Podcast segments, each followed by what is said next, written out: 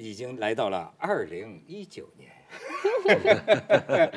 呃，这个咱们这里边最年轻的方舟了啊，方舟这个呃辞旧迎新之际有何展望啊？就正式三十岁了，虽然我做了很长时间的心理建设，就我在二十七岁的时候就说我做一个三十岁的人，就我花了三年的时间来做心理建设，但是还是挺恐惧的，就对于马上要真正而立之年这件事儿啊，恐惧的是什么？恐惧的就是三十而立立不起来怎么办？啊，一屁股坐下去了，怎么办？嗯，陈老师当年是怎么立起来的？我我我我我跟方舟也差不多，我成名的也稍微早了一点，三十三十三十三十岁就已经拿到了高级职称吧，就是就是就就已经比较踏实了，就是呃可以比较容易的混了。哎，但是呢，这个到到现在。你有没有一种时光的紧迫感？因为我突然想起来，我有一次看小 S 的那个呃蔡康永的那个节目嘛啊，哎，他们一个那期节目，他们聊的话题呢，就是找几个女孩说，跟这个年轻人谈恋爱和跟大叔谈恋爱有什么不同？哎，我发现这几个女孩子说的这挺好玩。她说啊，这个大叔吧哪儿都好，你看又多金又成熟又干嘛？他大叔就是没时间，大叔就是老看表。哎呀，好像跟我坐不了一会儿。他就不像你像一个你我我个同龄人，他可以陪我玩一下午。大叔呢，咵匆匆而来，一看不行，匆匆而去。一会儿要开会，一会儿可能大叔那边还有情况，是吧？哎，你说的，你说是不是？你越到这岁数，你越觉得忙。呃，嗯，这是毫无疑问的。嗯，就是我，其实我三十岁的时候赶上。电视的时代，就是那时候是电视最好的时代。我我恰好又又在，呃，做电视的工作，但是都没有现在忙。你看，现在就是你会发突然发现这么多人需要你，呃，他就会特别特别的忙。没错，家里头这么多人需要你，家外头这么多人需要你。嗯。所以就是说，我觉得时间就是金钱这句话其实挺害人的，你知道，好多人对这句话的理解是我花更多的时间就可以。就可以做更多的钱，但是其实中间时间就是金钱，它其实背后一个很残忍的逻辑就是每个人的时间的价值是不一样的，就是有人时间的价值便宜一些，就是有人时间的价值贵一些。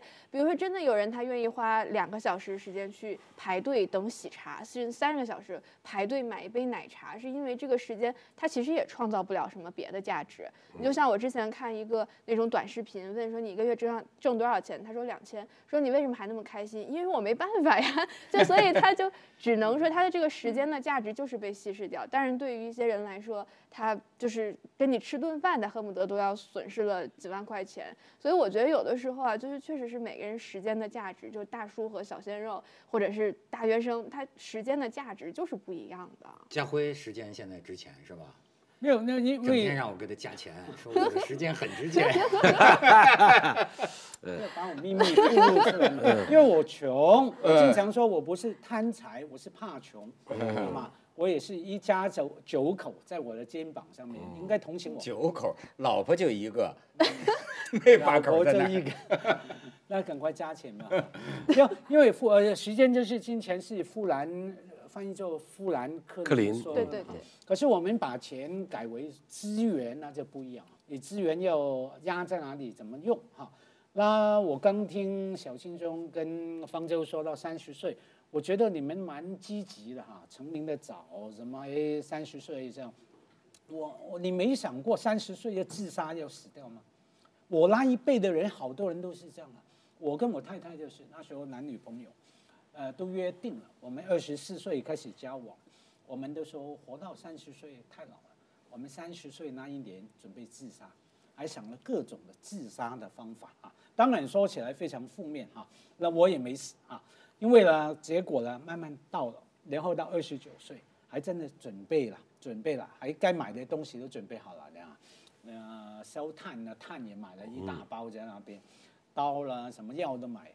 结果那时候，哎，生命很好玩的。那时候发生了一件很重要的事情，就是我太太怀孕了。可能为了准备啊，既然都要快死了，赶快争取时间嘛，每天晚上就那个快乐一点。我以为是另一个女的怀孕。不我太太怀孕，那怀孕了，那就好吧，这就生吧。那三十岁那一年我就当了父亲，嗯那整个生命就不一样了。觉得你干嘛要死呢？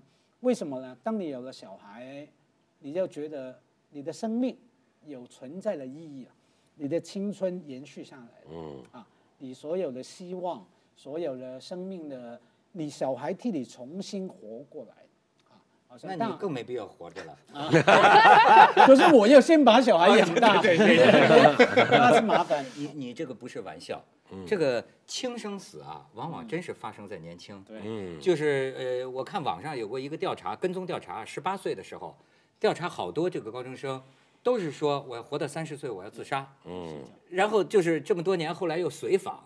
呃再看他们，就没一个呃还还死的，不不就就全活着呢。那理由不同，呃，那么有你说的这个理由，还有的人就是说，是到三十岁，我是觉得人生是没什么意思，但是呢，我想再等一等。哎，这个这个很有意思，你看，似乎反倒是到了我们这个岁数，我也不知道为什么，我觉得挺不好的，你知道吗？我现在有点像一个守财奴一样，在算我的时间，以至于那天一不留神把人家义军小军军，他那小君君把义军给得罪了。我们这次拍那个《行天下》，就到那个，好好有就有有天晚上。那然后呢，就是我们在在酒吧吧，徐老师呢就先上去睡了，然后呢，义军呢叫了瓶红酒，哎，我以为有什么心事要跟我讲啊，结果什么也没讲，这讲讲讲，最后一直讲到十二点多，对吧？我才回去。然后第二天早上我就说，哎，这划不来，划不来，划不来。我昨天跟你聊三个小时干什么？我说你看第二天节目资料也没看，对吧？我说我以为你要跟我讲点什么知心话，结果什么都没有，把他气的。他说。小君君，对不起我，背着我干这种事。对，就是我现在真的你挺孙子的，我觉得就是，谁约我出去，好像我在心里算算，我算的这个账不光是金钱账，不是说跟小青能挣钱，跟方舟不能挣钱，就可能各个方面，比如说方舟现在的这个颜值啦，婚恋照顾。啊，这个我们俩谈话的知心程度啊，嗯就是你知道吗？我不吃亏，就是说我得预期这次今天晚上跟方舟见一面儿，能够得到或者是精神的满足，或者是物质的满足，或者是其他方面的呃呃像意外，对吧？哎，有一定的比值了，好，可以投资跟他去吃个饭。但是后来我觉得这太太自私了吧？那你你你可能时间太紧了，呃，如果说是吃饭这件事情，我还是舍得用时间的，呃因为除了人还有吃的。我我告诉你一呃个秘密好不好？君君跟我说了，他说当天是想把你灌醉的，结果老灌不醉啊，不管喝呃喝酒喝了多久，你都没有醉，他又没办法下手。你所以，所以你觉得吃亏，他也亏了，不是是亏了一瓶红酒，是我吃到吃到最后，发现他没有让我下手的意思。互相下不了不，你像他们这个老男人饭局，这个我那天还看见那个老六，那个张立宪就写，他就说，呃，我们可以从星期一吃到星期五，天天吃。你们不觉得这浪费时间？现在就是确实是没有时间再吃，就是我跟他已经快两个月没吃过饭了，嗯，这个很痛苦的。哎，那由此你觉得你的这个人性，呃，不是说德性，呃，不是说，就是说你的性情有发生变化？你觉得你的脾气有没有越来越急？嗯，应该是越来越不急，那你有修养。嗯，应该越越来越不急。我我不不太喜欢，呃，特别着急的事儿。我觉得着急的事儿肯定都是不重要的事儿。而且，可是至于说你焦急是一回事哈，我觉得每个人都焦急了，不管是中国人、美国人、英国人。问题是你如何安顿你的焦急啊？你的反应怎么样？比方说，香港人有一个习性哈，我们在香港要来当做笑话的，就说你排队不是过关吗？自动过关啊，对不对？只要你前面的人打手指纹打得比较慢，卡住没有过，后面排队的人呢就会给你听一个声音，你注意一下。嗯，啊，这样这样很不耐烦的。真的，那可是你在美国、在日本，我告诉你，他们不焦急吗？我不相信一定焦急的。可是呢，你要保持人跟人的基本的尊重、跟礼貌、跟距离。他焦急，他不会说在背后这样子。甚至我碰过还骂的了，开口了，啊骂骂骂脏话，呃，怎么搞了？怎么回事啊？这样，他大家焦急，可是怎么样把你的焦急的情绪表达出来，那才是文明的差别。对，但是这香港人大部分都很文明啊。但是我我有时候也感觉到，有些有少数吧，香港人吧，有点得理不饶人，嗯而且就说这个着急，哎呦，我的天哪！就是你稍微红灯，你停的时间变绿灯了，你慢一点儿。我觉得他怎么那么着急啊？滴滴滴滴就开始，而且呢，就是对你稍稍的这个往左拐往右拐犹豫，稍稍发生犹豫，你就觉得他完全不能忍，不能忍受。我觉得是不是因为就是资源有限，所以大家都是那种。竞争的关系，然后所以就会变得比较焦虑，就是比较着急，就是因为这个这个资源是有限的，车道是有限的，然后这个挣钱的机会是有限的，工作机会是有限的，所以大家会变得比较着急。因为我就觉得这种着急，我现在身边人特别特别多，就是比如说他们在做这种文化内容创业什么，大家都非常着急，写剧本的非常着急啊，做知识付费非常着急，是因为韭菜就那么多，你知道？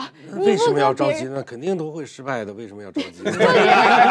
先先割一茬是一茬，大家就是觉得资源有限，然后所以我们都要去，虽然都会失败的吧，但能搂着多少是多少，就是这样的心态。就是你看你在北京，后来我发现北京也这样了，就是你在北京这儿开车。要不说北京的出租车司机也是啊，大部分都是很文明的。但是我也碰见有一次，我觉得骂的挺绝的，就是经常有那个蹭一下就过去，真不怕撞车呀，就蹭一下就过去。然后我那个的士司机把车窗一摇开哈，吐一口痰，找坟地呢你，就是就是说你赶着投胎啊你，就是，哎，你你这么我一说，我想起来前一阵儿是在重庆吧，嗯，出的那个惨剧，对，是一车十五人，对，嗯，那不就是因为一个错过了一个站。着急，就跟这个司机就骂呀打呀，最后你说能急成这样？因为我我那天看了一个脑科学的去解释这个，我觉得挺有意思。他就是说，人的脑的各个方各个区域进化的程度是不一样的。我也看到了。对对，就是人其实最早是进化这个。呃，前哺乳动物就是原始的那一面，然后在这个基础上长了一点新的这个脑子新哺乳动物，然后是前额叶，前额叶就是理智嘛，然后就我们能够很理智的去面对，对，然后但是你着急的时候，就是你很原始的、很动物性的那一面开始发作，就你控制不了，你开始歇斯底里，所以我觉得它它还是有这个生理上的，你被一个。动物的灵魂所所掌控了。那小青老师，你不着急，是不是说明你的这个前额叶发达，就意志的这一块比较发达？我觉得也不是，我也会经常着急。我，但是我觉得你读的，呃，就是看到的东西越多，你经历的越多，你到了一定岁数了，你会慢慢的放下来，你你的冲动就不会那么强烈，或者说你因为冲动吃过亏，你可能就不会不会再去冒这个风险。再就是，哪怕你占理的情况下，你也可也有可能吃亏，你就会不断的警告自己，这个可能是不对的。呃，而且，呃，中国在这个四十年里面经历了国外很长时间的四百年的很 发展，呃，很多东西对大家来说都是陌生的，就你你周围会突然出现很多东西，我们过去。在一呃这个七十年代之前，我们人和人之间的距离没有那么近，就是我的周围也不会出现这么多的人，再加上现在网络，就是会不断的有东西来靠近你，这个地球越变越小，让你让你觉得挤呀。局促，嗯，那就是很很容易就会产生这种愤怒，嗯，这个是时代造成的，我觉得是我个人觉得是时代造成的，对，包括有的时候看。看朋友圈就看，哎呀，这个人他他怎么怎么这个过得这么好，或者是他怎么领先我那么多，然后你就会自己很焦虑。就是这个，我觉得是生活在北上广，即使像我不上班，我每天看朋友圈，我都会有那种我跟好多人同时生活在一起，同时竞争的那种焦虑感。但后来想，其实你说如果没有这个朋友圈、微信之前，我对其他人生活是一无所知的，所以我没有那么强的焦虑感。所以我觉得好多是你被迫知道了太多，你被迫跟其他人距离变得很。这被迫说的特别好，就是我本来是不愿意知道的，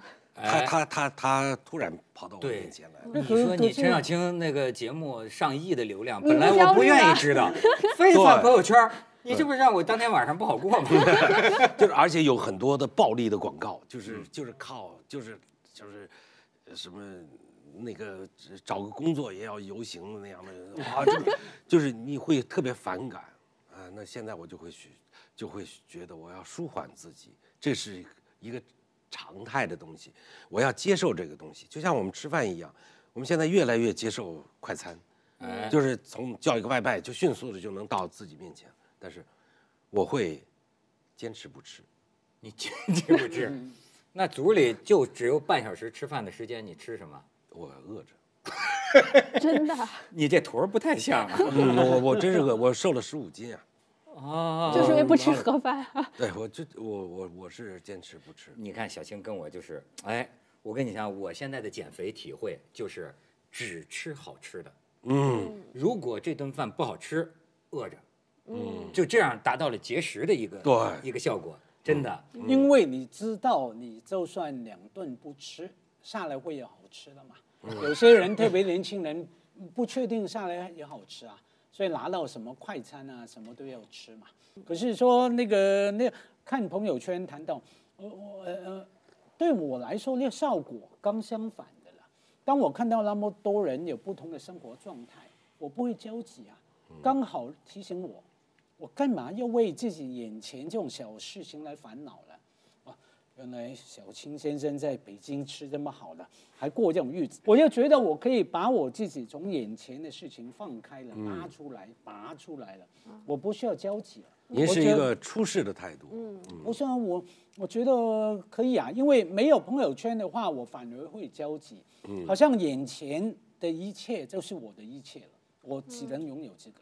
原来朋友圈告诉我说，有这么多不同的生命的呃处理的方式哈，享受美食也好，呃，谈文化艺术也好，做什么事情都好，哎，我反而可以应该是把我们的圈子扩大，所以我不太能理解为什么会看朋友圈我我跟你说，所所以这什么事儿都得两边道理摆，它一定有好处。嗯你比如说今天的这个科技啊，这个手机，你好比我现在就体会到了，过去在电视台你哪能想到这样啊？就是我们录完了这个节目，我人可以在任何一个国家拿着手机就可以剪片子了。对，对吧？就可以直接像剪辑师一样就直接操作了，这个就不这个极大的提升了你的这个效率。但是呢，问题也就是这个效率，你知道吗？就是因为我现在觉得人的大脑啊，是不是处理的这个这个速度啊？呃，我我见过有这个研究，具体数字我记不清了。就是说我们的这个 CPU 啊，比如说一秒钟处理多少个比特，嗯，是总是有极限的。可是我们现在接收的远远超过于我们能够处理的。哎，有时候这个暴脾气啊，暴脾气是因为这个这个接收的信息太多呀，你这个处理起来，呃，他这个呃造成的。所以你像呃上次你看那个老姜姜姜文来，他就讲，但是他讲的有点夸张了。他说这个嗨，古古古人的书，他说你你想想看，四书五经什么诸子百家就一车，嗯，他没那么多，他就一车。哎，当然就是他能说出这样的话，也是因为他很读书，读书很多，他才能说出这样的话。但是我觉得他说这个倒有有一个道理，就是说，比起古人呐、虽然说我们现在不爱看书，可是实际上你这个 CPU 啊，这个呃眼耳鼻舌身处理的这个信息，我想是成倍于就新的信息的进入啊。那么这个会不会对你的这个人格啊，这个脾气啊，都是你像，所以哎，就像你说的出世，有句话叫以戒为师啊，有个老和尚圆寂之前最后留下四个字：以戒为师。我就觉得真的有些是你盯不住的。老实讲，我现在就卸了朋友圈了。嗯哎，所以朋友发什么我不我不点赞，你们别怪我，我卸了，我觉得好很多，就是因为知道啊，忍不住不看。对，但是这个占有我大量的这个这个这个时间，而且你知道这个再说深一步是什么呢？注意力经济。嗯你知道注意力经济它意味着什么呀？我们面临着一帮小骗子啊，嗯，对，而且你知道，就是你你你的人你的动物的这个欲望，你的感官是完全没有办法的。比如说，我现在就慢慢总结出来，你比如说，好一个标题，你注意到没有？最爱用那种标题，比如说这个方舟说了一句什么话，主持人窦文涛尴尬了。有点尴尬是吧？或者说是这个，比如呃，比如比如说这个文涛说了一句什么话，方舟怼的真好。你你想这人你是有这个最基本的感官，你不能不点进去看的。但是你点进去一看，你可能就是说，文涛说方舟你长得真漂亮，方舟说我不漂亮，他就叫怼了一回。哎，我就后来我就发现他有些规律性的，他琢磨这个。对我那天讲，我就是一个有个读书音频节目，我讲奥赛罗嘛，莎士比亚的奥赛罗，然后他会有那个推送，我觉得推送是一个最可恶的东西，你知道，因为你点进去，我还有一个主动性，但是他推送他就直接蹦在你眼前，你要去看。然后我讲奥赛罗的那个推送，就是说蒋方舟为你解读，呃，就是奥赛罗和贾乃亮谁更惨，就都是因为都是被绿嘛，就是说谁更惨。我说现在都要这种模式，莎士比亚什么和。和薛之谦，然后谁更想复仇？就是都是这种比较的奇怪的模式。然后他不知道的，他又想了解这个到底娱乐新闻说了什么，又想了解你说的是什么。它其实是一个特别错乱的一件事儿，但是它就是给你一个这样提供错乱的信息，你该怎么办？要推送也是勾引嘛，像有些 A P P 这种勾引真是很难挡得住。对呀，这是你要积极的去理解，这个是这是没有办法的。嗯，我我就是一个。很会积极的去理解，我也不会卸朋友圈，我会看，但是我更关注那些值得看的东西，那个通过自己的经验去找那些。你怎么你的经验是什么？你怎么能分就是如果是刷屏的东西，我就不看。就是大家都说的一个话题，我我甚至我根本我也没没有兴趣去看，我就我关心的是那些被忽略的东西，我我会看，它也许它能够给我带来能量。那呃，我为什么这么说呢？其实你说我是一个拍纪录片的，是是，实际上是这个职业的素养让我永远去关心那些亚文化或者是边靠近边缘的生活人群的生活。那实际上，你们坚决的说我拍了个美食的纪录片，我我也没办法说，我也没百口难辩。我个我内心里我不认为它是一个美食的纪录片。人小青是。通过美食见天地、见众生的。嗯，我认为是恰恰好是因为这个时代太快了，就像我们现在吃饭越来越快一样，我们已经忘记我们从前是怎么吃饭了。我怎么吃饭？我们吃饭要呃一个母亲，比如说我们做一个敲肉羹，她要把这个肉要先都用刀背把它敲好。然后再混上生粉，再敲一次，然后煮一锅水，把水把把肉放进去，再加点生粉，再放上粉丝、香菇丁什么的，然后颤颤悠悠的。那么你如果往往前推，可能我们在汉代就这么吃。他然后他为什么这么吃？实际上是因为我们是一个谷物民族，很多的谷物是拉嗓子的。恰好了，他发现了这个淀粉这个东西，能够让我们下吞咽的时候有快感。那所以你看，中国的很多的菜都会有这种叫勾芡的东西。哎，对，包面粉啊什么。对。那将来还有没有？我们不知道，因为我们现在的谷物都可以处理的让你吞咽下去非常非常顺溜了，这东西就不需要了。那是不是因为因为我们走得太快，就可以忽略我们打碎的东西？那我关注的恰好是那些打碎的东西，你看里边的所有的我们选的这些食物，即将消失的游牧生活，游牧现在不允许了呀。嗯，即将消失的这个台湾的标旗鱼，已经没几个人会了呀。就是包括采笋子，现在都风景旅游区啊，都都弄人在那唱民歌，这个就是组织各种。这个经济搭台，然后什么经济唱戏的这个 文化搭台的事情，都已经干这个事儿了。是，就是我们原来的，我们叫生活的多样化样本，在一点一点的消失。我们人和人都在用某一个品牌的外卖，在在点乱七八糟的东西，都吃的是一样的。那那为什么这个片子会？被大家喜欢，我想，可能大家心里面对过去的那种，大家生活可能不一样的，有一种怀念。这我非常相信的。嗯，这也是你对快餐的批评吗？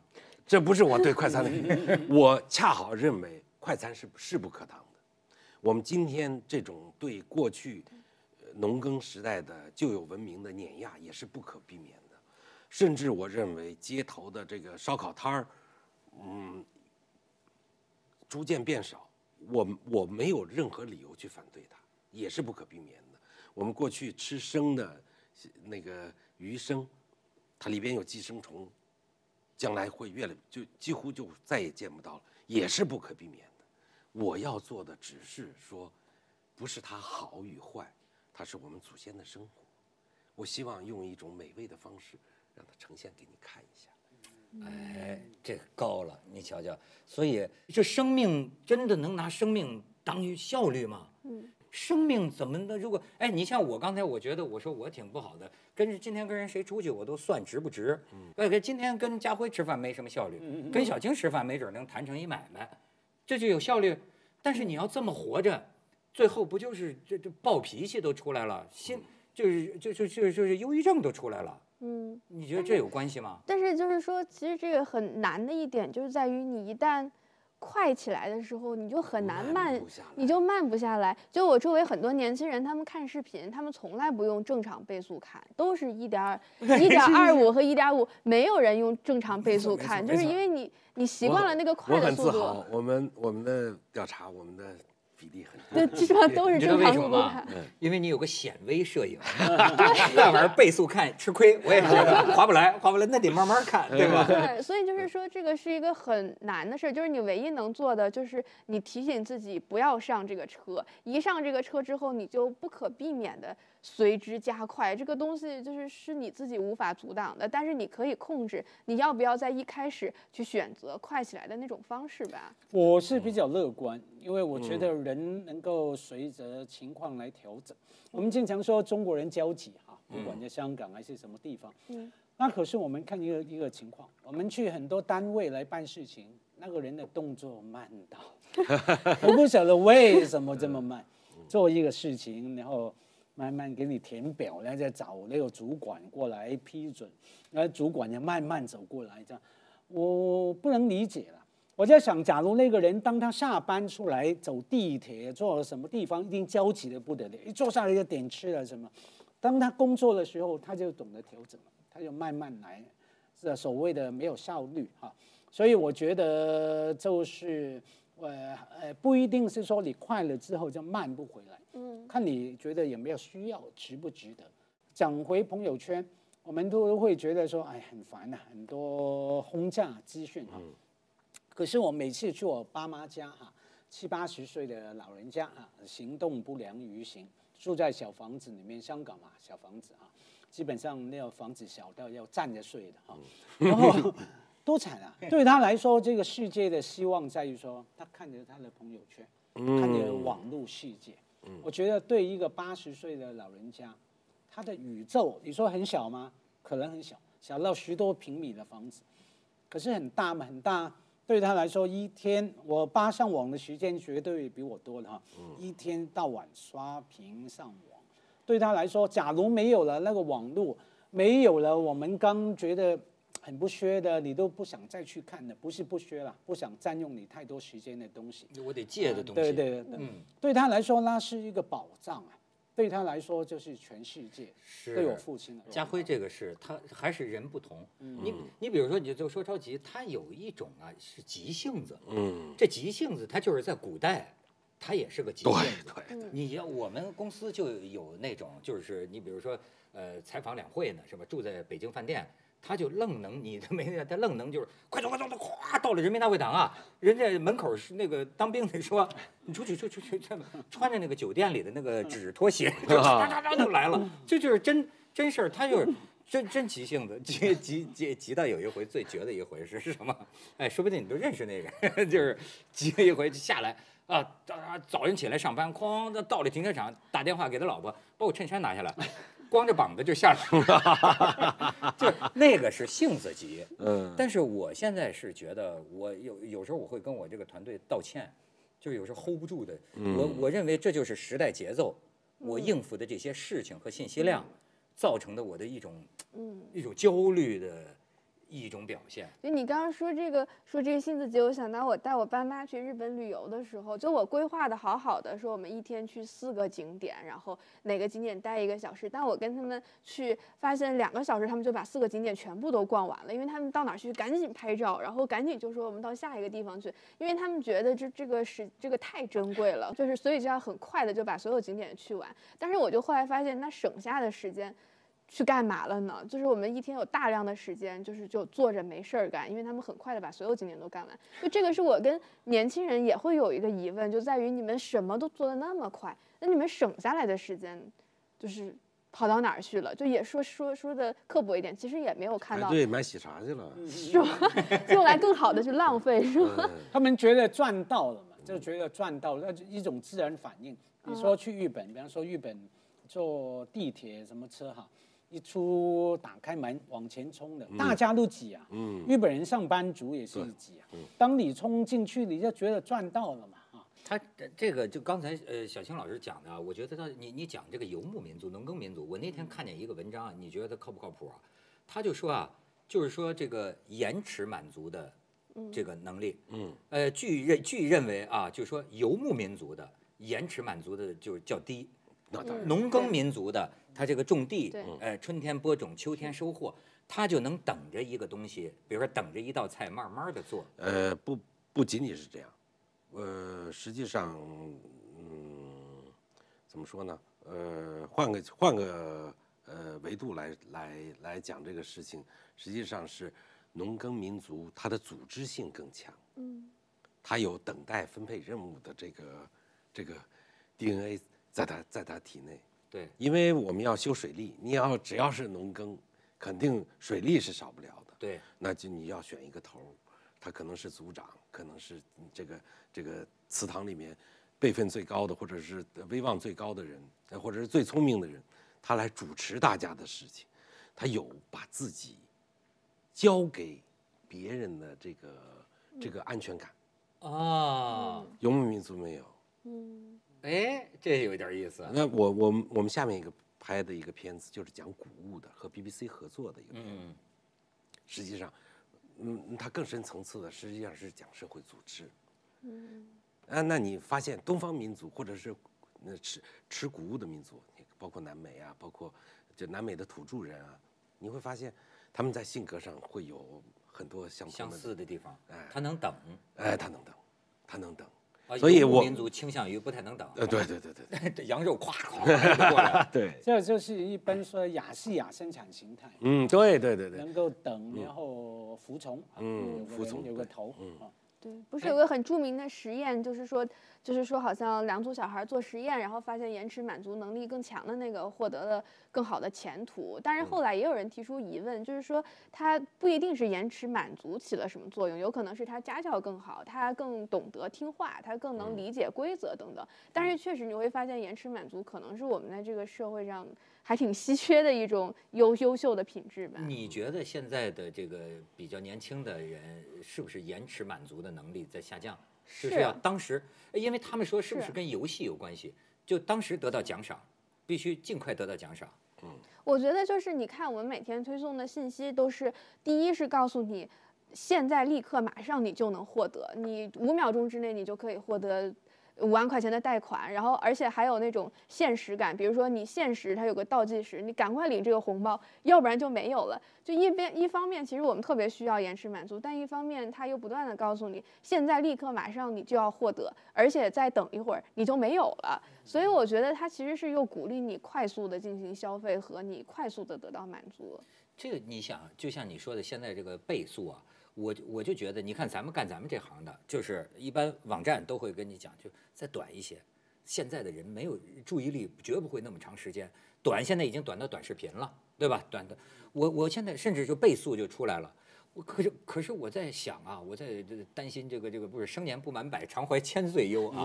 我不知道我们的未来是什么，就是说，短要有多短，快要有多快。假如这个趋势是不会终结的话，那这。那现在三分钟，短视频一分钟，短视频三十秒，一秒行吗？那你还能多快呢？你会有个头啊，到那头怎么着呢？呃，这跟整个的社会的整体发展有非常大的关系。那我我曾经有一个老师是呃是日本的，呃，他有一个数据，他是研究全世界的电视节目的呃 cut rate，就是呃镜头长平均长度。哎呦，这日语学得好。嗯，呃，这是对我这这别急了我，呃 那个呃，他得出的结论实际上是，嗯，我是大概是二十年前去开会嘛，哎，你会发现，就是各个国家的电视节目放在一起，全世界排名靠前的，就镜头最短的，是新加坡，啊，就是当时啊，当年是三三秒多，啊，就是一个镜头。就是没有没有特别长的镜头，它信息量相对的就要丰富一些。那么接下来您能看到有什么韩国呀，什么，呃，日本是个例外，日本很慢。那嗯那个，然后你会会看有美国，再再往后看有欧洲，再往后看有中国，还还在还什么毛里塔尼亚之之类的，它跟这个整个社会的，呃，接收信息的能力有有非常大的关系。现在如果再做这个研究的话，我相信中国肯定是排在很靠前、靠前的位置。哎哎哎哎哎！啊，那我我我我去阿姆斯特丹电影节，我就会很感叹，我觉得一个三百万的城市，能在这一个月里边变成一个六百万的城市，另外三百万的人全都是来看电影的，而且那电影都非常的长，没错，非常慢。哎，这这个。这个也没有故事，更多的就像监控录像一样，这个这个在这放，大家津津有味的在这看。哎，他这个社会非常非常的固化，就是很稳定，这这就是这就是欧洲。我们现在要我也想搞这个电影节，估计就亏死了，就没人没有没有什么。可以去香港港，香港有个电视台哈。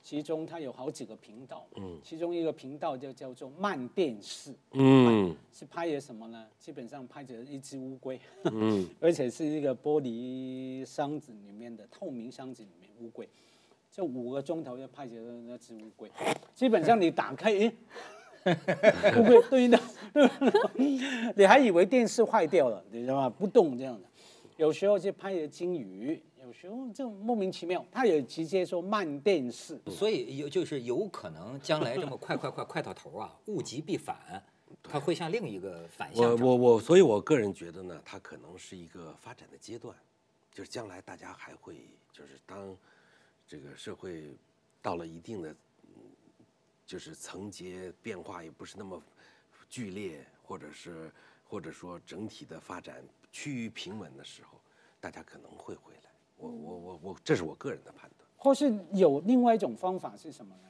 因为我不太相信物极即必反的。嗯。因为这个就像我本家马克思说的啊，下层建筑决定了上层建筑啊。啊，科技容许你完全什么一点二倍、两倍、五倍这样控来看哈。所以呢，往前走，我觉得会什么？现在已经发生了，是 multitasking 但同时要进行不同的工作。对。那年轻人嘛。你看见那个吗？你嫌它很短吗？越来越短，它还不够，他还一边做着其他事情，他一边看着五秒钟的视频、三秒钟的视频，同时看着手机，耳朵还听着其他的东西哈。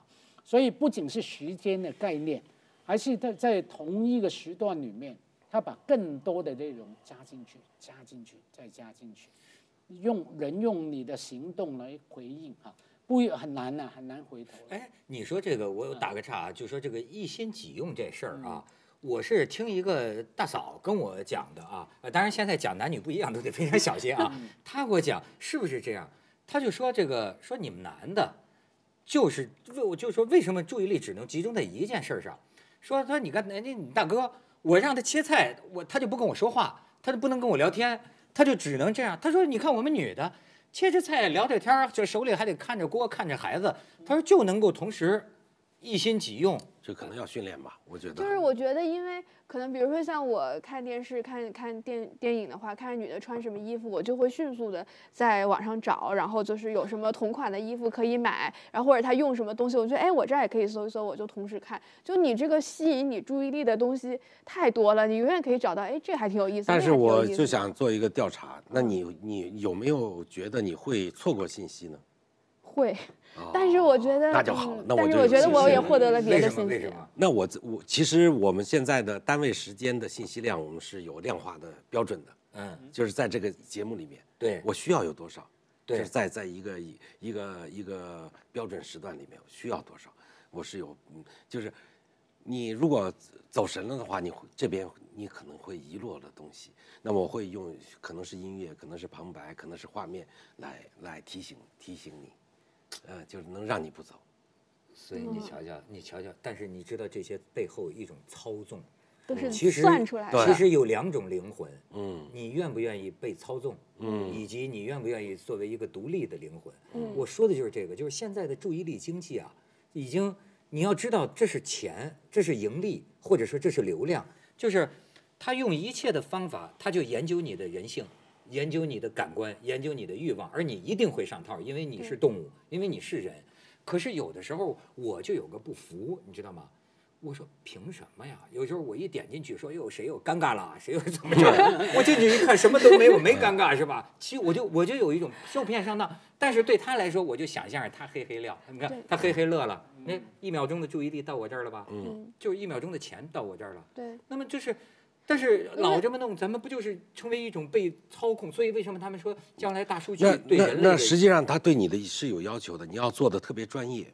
你如果让人上一次当可以，再上几次当，我我的那个热门的几个那个信息 apps 我全部都下掉了，都都都都卸卸载了。他又有成本的，我觉得他他他侮辱我。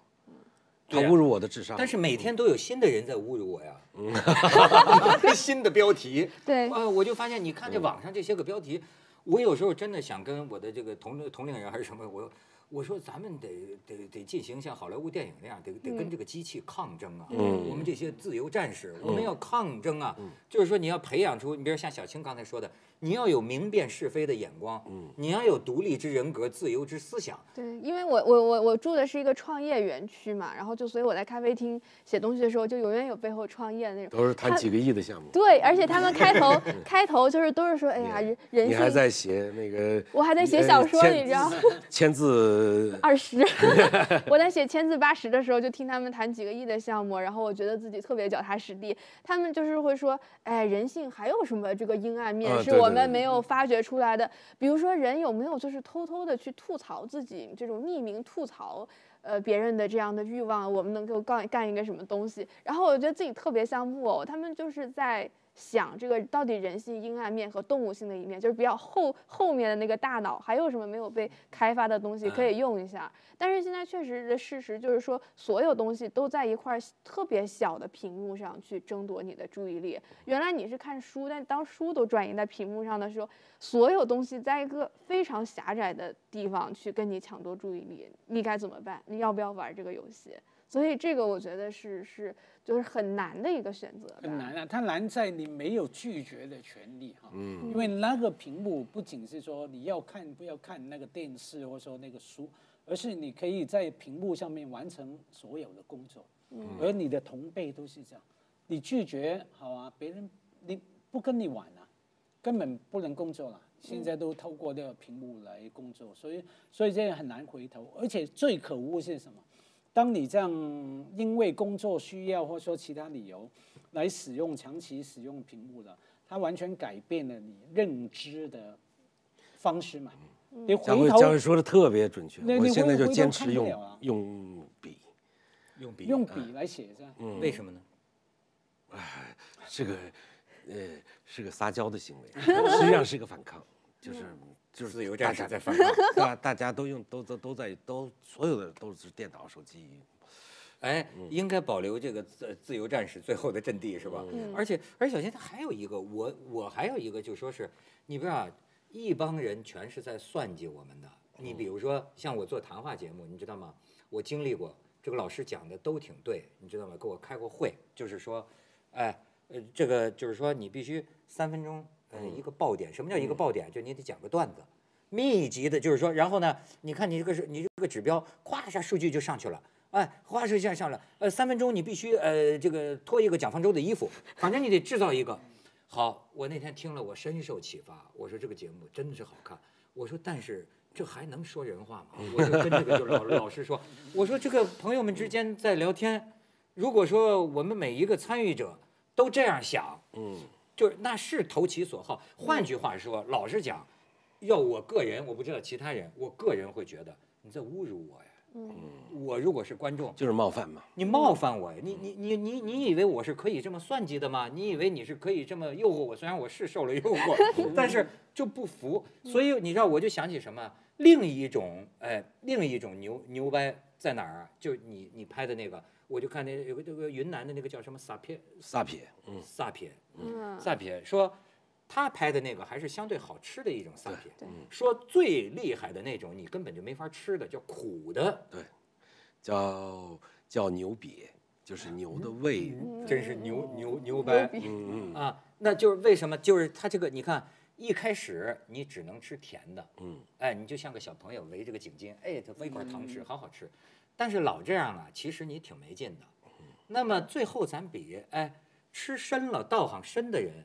为什么他需要一些阅历，需要一些体会，他能从苦里找到回甘？嗯，对，就是呃，文道喜欢说嘛，就是这个呃，这个美食粗浅的，我们就是他直接吃的味道；那个呃，高级一点的，它有回味，就是更重要的在回味。哎，你说这个这个叫叫老饕啊，还是叫老老老老老什么？他们是不是会经历这么一个过程？就是说，你们跟跟岁数有关系。就是你呃，有有一本书叫《食物语言学》，它讲的特别可爱。他把呃美国的点评网呃做了一个分析，就是分成了稍微贵一点的菜和便宜一点的菜。这个他研究的嗯，这个便宜的菜的评价出现频率最多的就是过瘾、迷幻。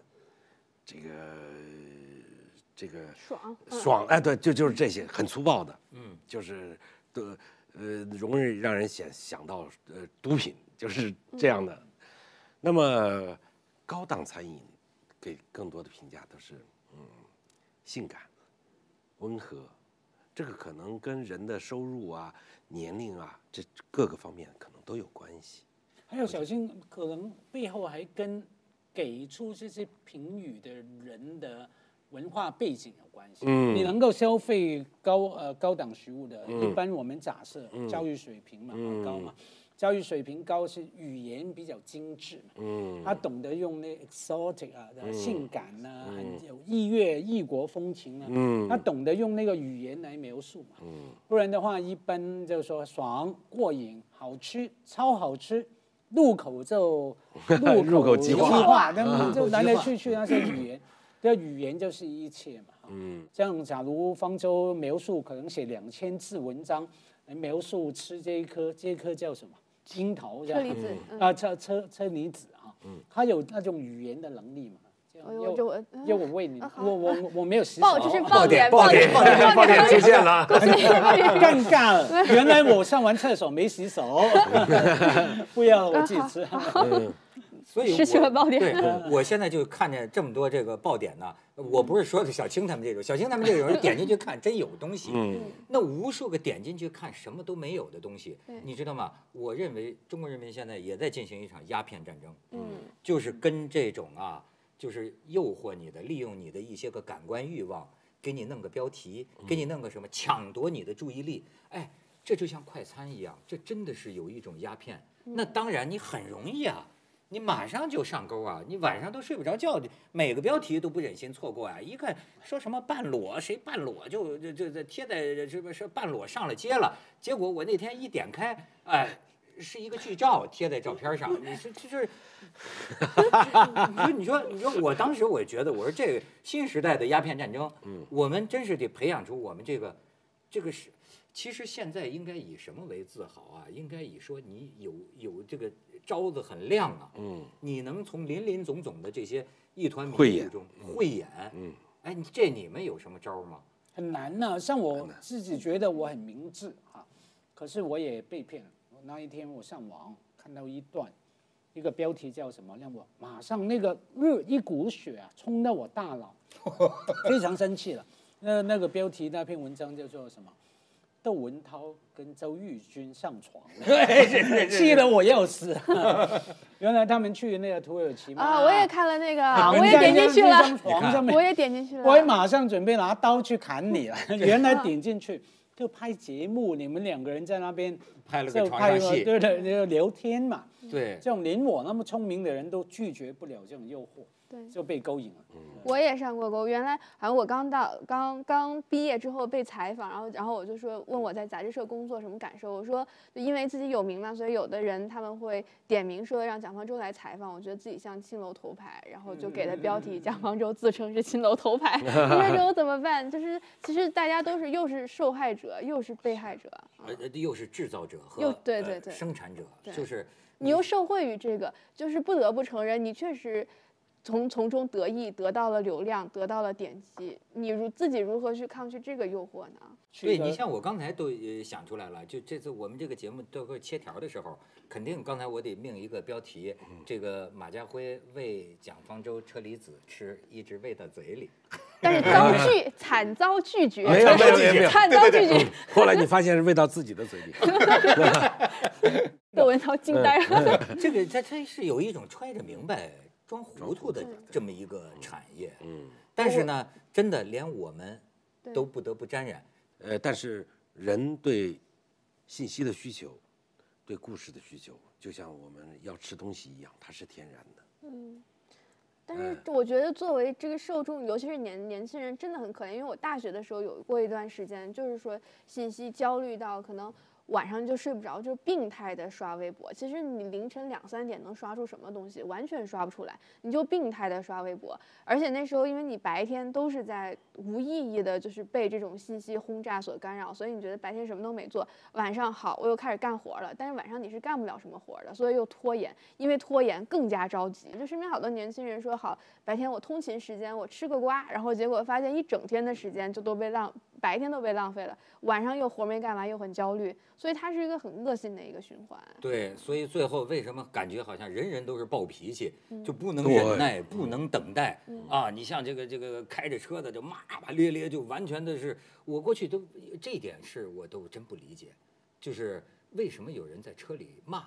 因为包括我们亲戚都有啊，我真是特别不理解，就是说他听不见呢，你他听不见，你你你为什么你你你是发泄嘛？你们见过这样的人吗？发泄嘛？你就他一骂吗？你看我真的没有啊，我不会。我跟你说，我这个人不吃亏的，我要骂必须要让你听见，嗯他得是完成这个效用啊，否则我自己在车里骂，我不知道这有什么意义。发泄自己发泄。我以前我我我有一个同事，呃，去江苏盐城，嗯，我们那时候在那儿拍片，回来的时候呢，就有一个摄影师搭着他的车回来了，就说，哎呀，说陈老师，你下次嗯，别让他开车了，他这个一路上就就就骂人，是是没有人的时候呢。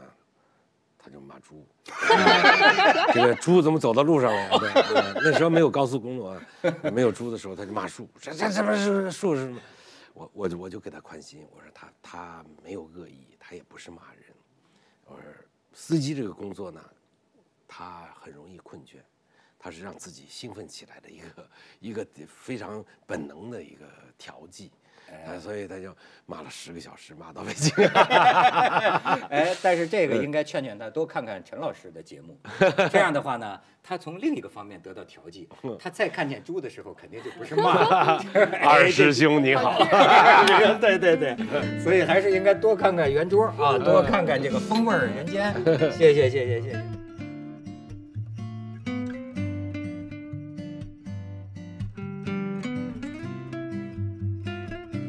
因为富呃时间就是金钱是富兰翻译作富兰克克林说对对对。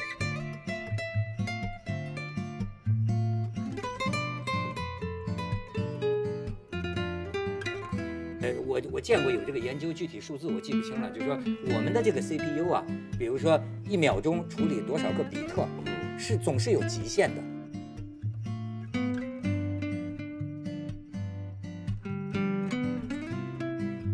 另一种，哎，另一种牛牛掰在哪儿啊？就是你你拍的那个，我就看那个那个那个云南的那个叫什么撒撇撒撇。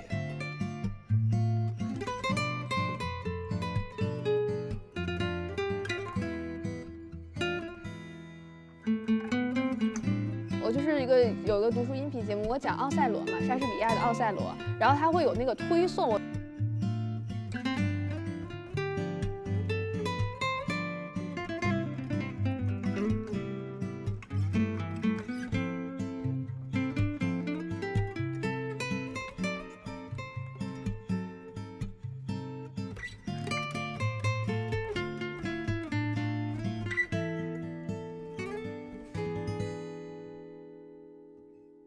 这世界很酷。